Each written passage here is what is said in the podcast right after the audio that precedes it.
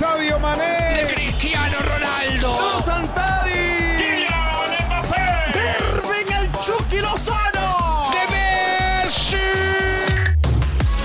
La pasión por el rodar de un balón nos lleva a España, Italia, Inglaterra y otras canchas del viejo continente. Toda la información del fútbol internacional está en Fútbol de las Estrellas. Eh, pues ahora platicar de lo que ha sucedido en esta jornada de la Europa League y pues acaban de vivir precisamente ustedes el duelo entre el Rangers y el conjunto del Porto. Victoria 2 a 0 para el Rangers y ahí estuvieron mis compañeros Gabriel Sainz y Ramón Morales. Mi querido Gabriel, intensa jornada como es una costumbre en jueves en la Europa League. Sí, de acuerdo. Julio, ¿cómo, cómo estás? Qué gusto saludarte, amigo. Igualmente también para Ramón, que estará aquí con nosotros. Bueno, estuvo en el partido también, en el encuentro entre Rangers y, y el conjunto del Porto. Max Andalón en la producción.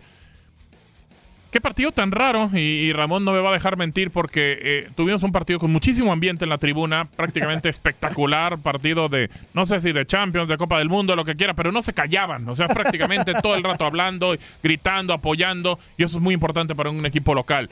Ya para el segundo tiempo, el señor Morales me dice, no hay ningún tiro a gol por parte del Rangers, uno solo por parte del Porto. Y eso por un cabezazo que desvió Pepe y sacaron en la línea. El segundo tiempo fue muy diferente. Empezó jugando mejor el Porto y después el Rangers se encontró con un gran remate de Morelos y después un gol de Davis desviado. Capitán Ramón Morales, qué gusto saludarte. El gusto es mío, Julio, y, y saludar a Gabo y por supuesto a Max, nuestro productor. Y sí, eh, esa situación que menciona Gabo, eh, un partido de muchos contrastes. ¿A qué me refiero? Muy peleado, muy disputado, sin tanta claridad, mucho, jugado mucho en la zona 2 o medio campo que le llamamos, eh, con mucho pelotazo. Para mi punto de vista hay un error desde mi apreciación de, de Conceizao, el técnico del equipo de- del, del Porto, ya que cambia, eh, pone a Tecatito como carrilero en la línea de 5 eh, y creo que ahí perdió profundidad. ¿Por qué? Porque algo que estaba haciendo muy bien el Tecatito era el desequilibrio y los centros. Él mandó todos los centros por parte del equipo del Porto y una jugada de peligro que hubo nada más ante un remate de, de Manafa y párala de contar. ¿Cómo consideras, eh, Ramón, antes de eh, meternos al partido del Dudelange contra el Sevilla, la actuación del Tecatito Corona? ¿Cómo la calificarías? La, considero de regular, partiendo de regular a, bien, a secas, ¿no? Me le meto esa otra palabra también. ¿Por qué? Porque creo que eh, en el primer tiempo el partido, sin ser bien jugado, estuvo un poquito inclinando hacia el Porto con una mayor claridad en su ataque y el hombre que atacaba era el Tecatito. Cuando los partidos son muy cerrados, ocupas gente que si el juego colectivo no te da, el mano a mano, el desequilibrio, la gambeta, el dribbling, como le quieran llamar. Y eso lo estaba haciendo el Tecatito. Al empezar el segundo tiempo hace un cambio ahí el técnico, lo manda hacia atrás y creo que ahí le quitas un poco del potencial que él tiene. Insiste Gabriel, eh, Sergio Consensao, en, en la cuestión del Tecatito, ya lo comentaba Sí. Ramón, de utilizarlo o como lateral o como carrilero, cu- cuando él en la mejor parte del terreno de juego donde se ve es en el último cuarto de cancha, ¿no? Cuando llega a línea de fondo, cuando encara y cuando pone centros. Sí, es algo muy, muy curioso porque eh, por lo que lo termina bajando es porque mete a Luis Díaz. Y yo checando, bueno, el fútbol que trae Luis Díaz es mucho menor al que trae el Tecate Corona. Pero bueno, eh, creo que de repente son decisiones que toma el técnico. Conceizao lo ha utilizado incluso en liga eh, como lateral. Y, y yo creo que no es la mejor decisión. Pero bueno, en este momento le terminó no por funcionar, porque Luis Díaz no hizo absolutamente nada en el partido. Al contrario, el Rangers agarró el medio campo. Termina haciendo el gol que hace eh, Morelos, el colombiano. Y eh, prácticamente con eso mató anímicamente al Porto. Prácticamente parecía, y lo decíamos, señor Morales, literal noqueado. El conjunto del Porto no sabía por dónde buscar eh, eh, situaciones. Ni, ni llegaba al arco, ni siquiera manejaba la pelota en medio campo. Y Rangers aprovechó eso para incluso meter la segunda anotación. Así es. Fue un partido. eh, eh, yo le quiero dar el mérito, no sé qué piensa Gabo, Julio, eh, a, a que no era tan bien jugado por parte del Rangers. Y Sí. su afición nunca lo dejó que se cayera, ¿eh? De acuerdo. Nunca lo dejó que se cayera, gritando, aplaudiendo, estando atento a la jugada. Exigir y hay que reconocerle los cambios también que hizo el, el técnico Steve Gerrard. Fueron en un momento oportuno y le funcionaron. Eh, creo que ese empuje tuvo mucho que ver para un gran gol que hace Morelos, el colombiano, a la media vuelta para abrir el marcador. ¿Te parece bien si lo recordamos, Ramón? Oh, la claro sí, anotación me de, parece de. Alfredo Morelos, el delantero del Rangers. La pelota la tiene Rangers por derecha, tres cuartos de terreno. Parece buena en la apertura para el corredor. Antes bien la defensa. Morelos se molesta y dice, bueno, ¿a qué horas me van a dar una pelota buena? Te comento, Gabo, que se mueven los marcadores. El, el Gen iba perdiendo, ya va ganando 2 a 1 al Ya Rangers. con el servicio. ¡Morelos!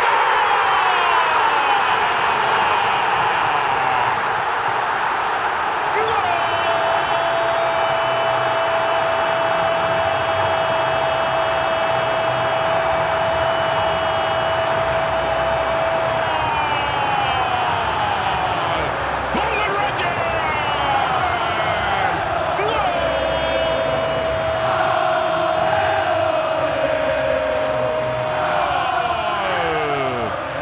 del 20 y toda la gente grita Alfredo Morelos Alfredo Morelos el servicio por derecha bueno de Ryan Jack en todo el partido no había nada, vino uno bueno y la pelota para Morelos que la controla y con zurda la deja inalcanzable para Merche y el juego en Glasgow lo gana el Rangers 1 a 0 al Porto señor Morales Sí, golazo. El marco, mi querido Gabriel Sainz, para tu relato, para, para tu anotación, eh, pocas veces común, ¿eh? ¿Cómo, cómo festejaba, cómo cantaba la, la gente en Glasgow precisamente la anotación? Espectacular, se lo decía el señor Morales, incluso cuando ya llevábamos como 15, 20 minutos. Nadie como los escoceses, nadie como los ingleses. No sé si podemos meter a los suecos, quizá, pero son tipos que no se callan, que gritan, que igual los, los irlandeses también son muy del estilo. Es impresionante la forma en que apoyan, que levantan, que gritan, un tiro de esquina, un saque lateral, todo festejan, es brutal y creo que eso terminó pasando para que el conjunto del Rangers eh, buscara, intentara tratar a la anotación y creo que, que este equipo, no sé, se lo decía a él, no sé si merecía ganar el partido. No sé si merecía ganar el partido. Hasta ese momento, antes del gol de Morelos, había sido mejor Porto. Pero bueno, pues no es de merecer. Sí, había sido mejor Porto, pero tampoco de. Tampoco de- había de- sido de- muy- muy Claro, o- claro, claro, o que tuviera dos o tres oportunidades de gol. No, había sido mejor Porto porque eh, contenía muy bien al Ranger, tenía la posición de la pelota y se, se, se sentía una sensación de, de peligro, ¿no? De, de que podía tener una mayor claridad la ofensiva para hacer daño. En eso viene el gol, este, y ahí cambió todo. La verdad que mentalmente fue un golpe directo a la cabeza del Porto, de cada uno de los jugadores, y se vinieron abajo. Y eso hizo que creciera el equipo de, de Rangers. Y, y bueno, un- el segundo gol con un poco de suerte, pero es un gol que, que mató. ¿no? Gol que mata, precisamente de Steven Davis, el 2 a 0 del conjunto del Rangers.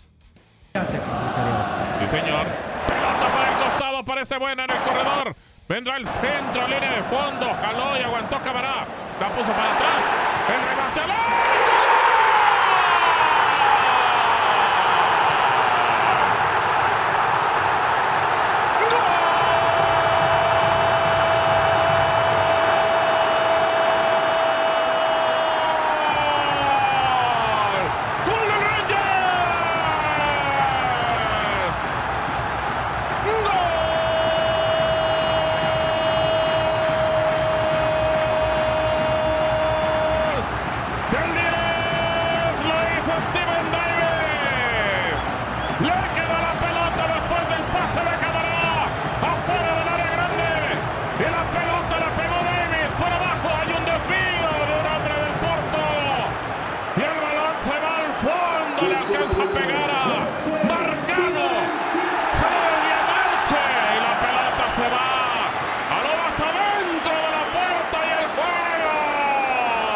Lo está ganando el Rangers.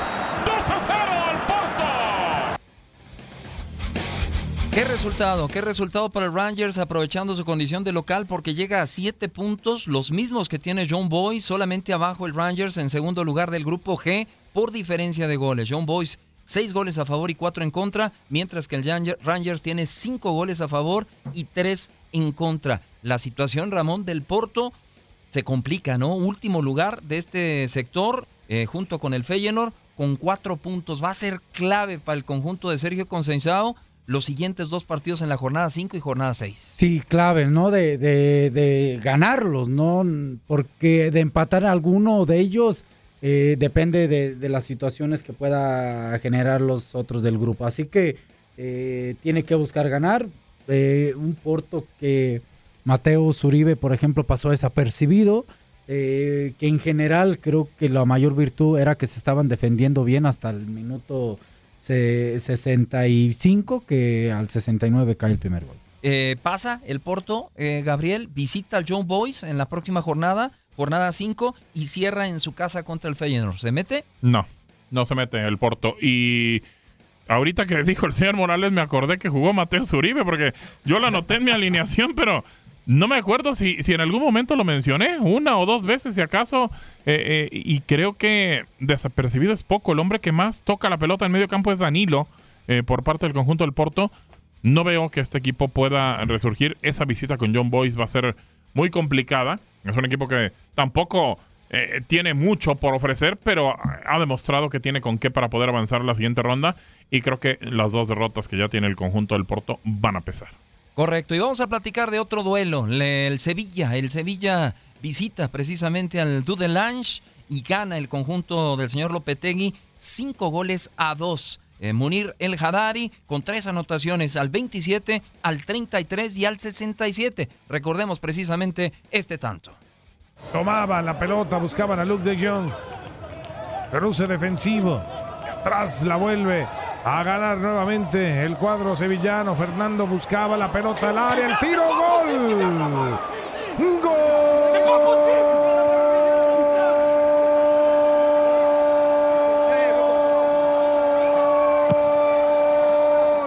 Gol del Sevilla, cayó el quinto. Munir recibió ahí el balón en forma perfecta después de cómo engancha la pelota, parece Munir y así a la salida suavemente del arquero Juver. Y Asman 5 a favor del Sevilla, 0 para el Dudelange. Qué contundencia del Sevilla en esta Europa League dentro del grupo A. Arrasa Ramón Morales, cuatro partidos disputados, cuatro ganados, 12 goles a favor y dos en contra. Y Julen Lopetegui se da eh, todavía el, gusto o, la oportunidad de modificar, de variar en su cuadro. De hecho, Javier Hernández hoy no inicia. Sí, estuvo en la banca ahí el Chicharito. Y, bueno, creo que eh, muy completo, casi perfecto. ¿Y por qué digo casi? Porque este partido llegó el Sevilla sin recibir gol. Y estuvo a nada de irse sin recibir gol, ¿no? Pero bueno, eh, el, el rival hizo su trabajo, hizo su parte y, al final el Sevilla eh, gana un marcador que, aunque es abultado, parecía más abultado si no hubiera recibido gol. Fue superior en todos sentidos. Creo que hasta un momento dado bajó la intensidad de su juego. ¿Qué piensas, eh, Gabriel, de la situación de, Javier Hernández, que se queda en la banca, que decide así eh, Julen Lopetegui? Eh, parecía este partido un partido a modo, ¿no? Para Javier el Chicharito Hernández, así como como también lo aprovechó Dabur, el 9, que es el que jugó en el lugar de Javier Hernández haciendo dos goles. Eh, creo que Julen Lopetegui es de esos técnicos que les gusta que, ah, si su jugador tiene un gol o una buena actuación, como que sentarlos un poquito para que se, se aclimaten y entiendan que, no van a ser titulares siempre. Eh, lo del Sevilla no me sorprende. Creo que es un equipo que va a estar ahí en este tipo de torneos. Eh, termina teniendo buenas actuaciones y lo de Javier Hernández, pues bueno, entender también que juegas un partido a media semana, luego tienes un partido del fin de semana, de repente lo tienes el clásico contra el conjunto bético. Eh, creo que, eso también puede ser enfrentar a un equipo como el Betis. Es volver loca a la ciudad de, Sevilla, porque prácticamente están para eso y para para todo lo que se termina dando en, en- en la liga. Y obviamente el Sevilla levanta la cara porque es el, el- el equipo que gana internacionalmente. Entonces creo que puede ser por ahí lo de Lopetegui, aunque a mi parecer creo que no confía mucho en Javier Hernández. Y creo que Javier se ha ganado su confianza poco a poco. Eh, creo que más que nada, después en ciertos partidos lo va a tener más confianza. Y, y sobre todo, Gabo y Julio, no sé, digo, una, una situación circunstancial es que tampoco estaba metiendo goles de John. Claro, ¿no? exactamente. Y- entonces ahí se hablaba de esa situación de, de dejar a De Jong, darle oportunidad a Javier. Entonces creo que eso le da oportunidad de competir y, y- y estar a la par, para mi punto de vista, de De Jong, de, de con quién puede jugar, ¿no? Sí, de hecho, eh, prácticamente De Jong no, no había pasado eh, por notarse con el equipo del Sevilla. Y, y lo que termina pasando con este conjunto es eh, entender también eh, la situación que tiene Lopetegui. Me parece que con eh, el Haddadi, con Dabur, que es un nombre que Es que- un ídolo. que es un En Sevilla ídolo. lo Yo no sé por qué lo adoran o, o esperaban mucho, pero prácticamente todas las pelotas y cuando está haciendo calentamiento, que sale al campo y lo que toca y todo, prácticamente se lo corean. Entonces creo que ahí es donde tiene que entender Lopetegui a quién y tiene que darle juego a De Jong, a Dabur, a Javier y tiene dos torneos ahora muy importantes que son la Liga y la Europa League. De acuerdo. Y vamos a escuchar eh, el último tanto. Dos goles hizo el conjunto precisamente al que se enfrenta el Dudelange, el conjunto del Sevilla. Daniel Sinani es el que hizo las dos anotaciones. Esta es la última de ellas. Corredor del área, se quita de encima dos. Con un movimiento está adentro, está adentro de atrás. Le puede pegar Sunari el tiro. ¡Gol! ¡Gol!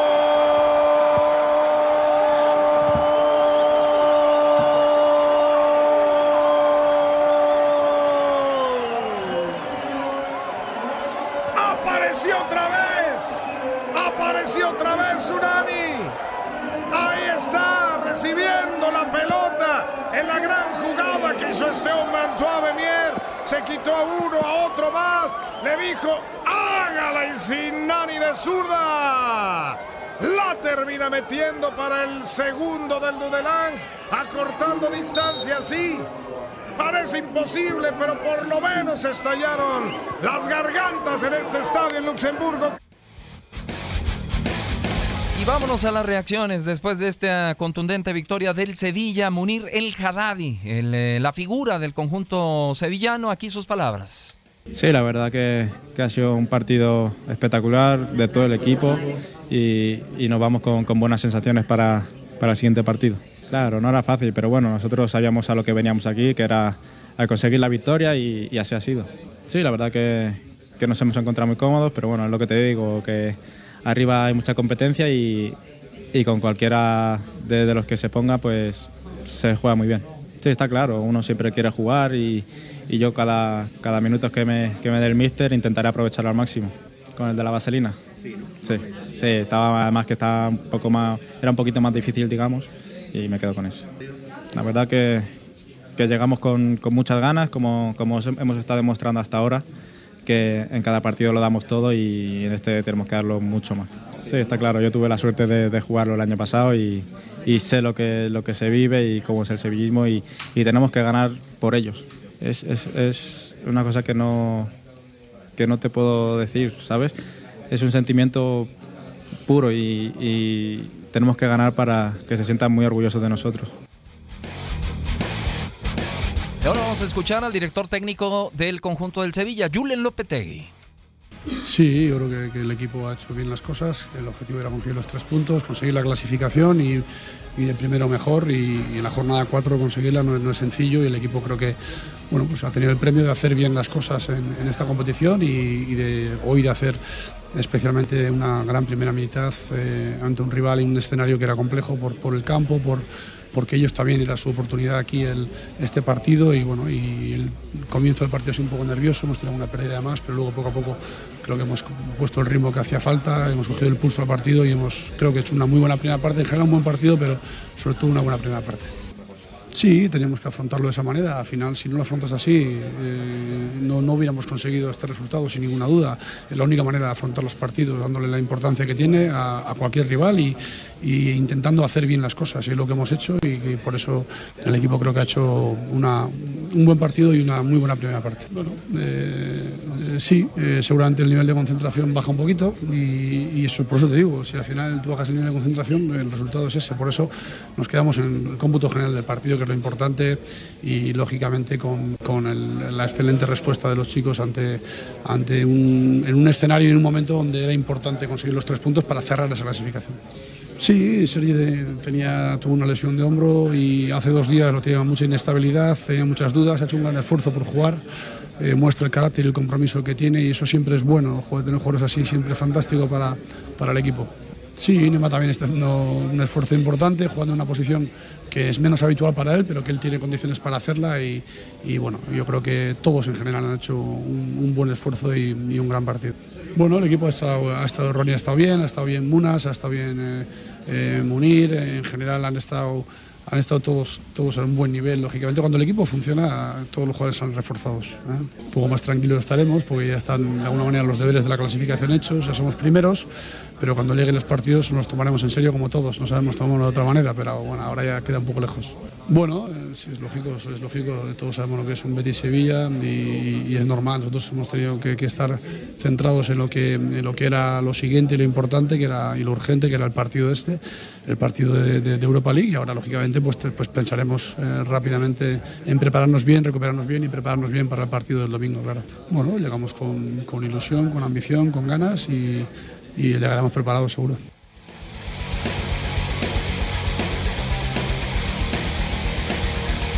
Ahí escuchamos, ahí escuchamos las palabras de Julen Lopetegui y nos queda el tiempo justo solamente para revisar eh, los sectores, cómo está. Hasta el momento el grupo A, Sevilla, Sevilla con 12 puntos, está asegurado a seguir adelante Ramón a la siguiente fase y el Apoel, el Karabakh y el Dudelange todavía tienen posibilidades en este sector A. Sí, el, el Sevilla sabíamos, o por lo menos yo, que, que era muy fuerte porque siempre ha sido fuerte en esta Europa League, ¿no? Y, hoy lo reafirma eh, consiguiendo su pase a la siguiente fase.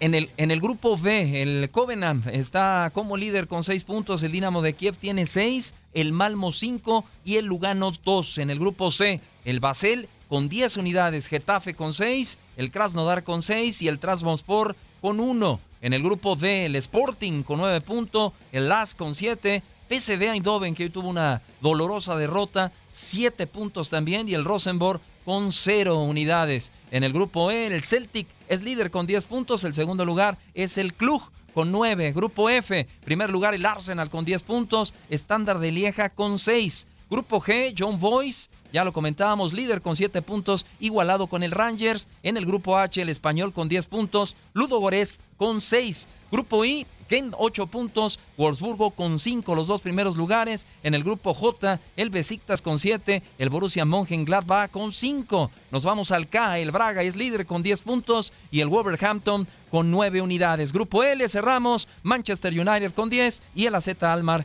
con 8. Mi querido Gabriel Sainz, gracias, nos escuchamos más adelante. Sí, más adelante tenemos el partido de femenil de Estados Unidos contra Suecia y ahí nos escuchamos en ese, en ese partido. Quédese con el vestidor. Capitán Ramón Morales. Muchas gracias, buena tarde, quédese en el vestidor. Acompañen a nuestros compañeros del vestidor. Gracias a Max Andalón en la producción y controles técnicos. Se despide su amigo Julio César Quintanilla.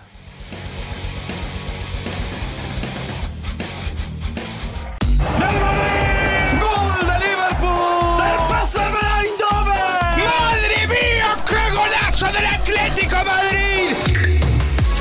Por hoy, el firmamento descansa, pero Fútbol de las Estrellas regresará. Nos escuchamos en la siguiente emisión.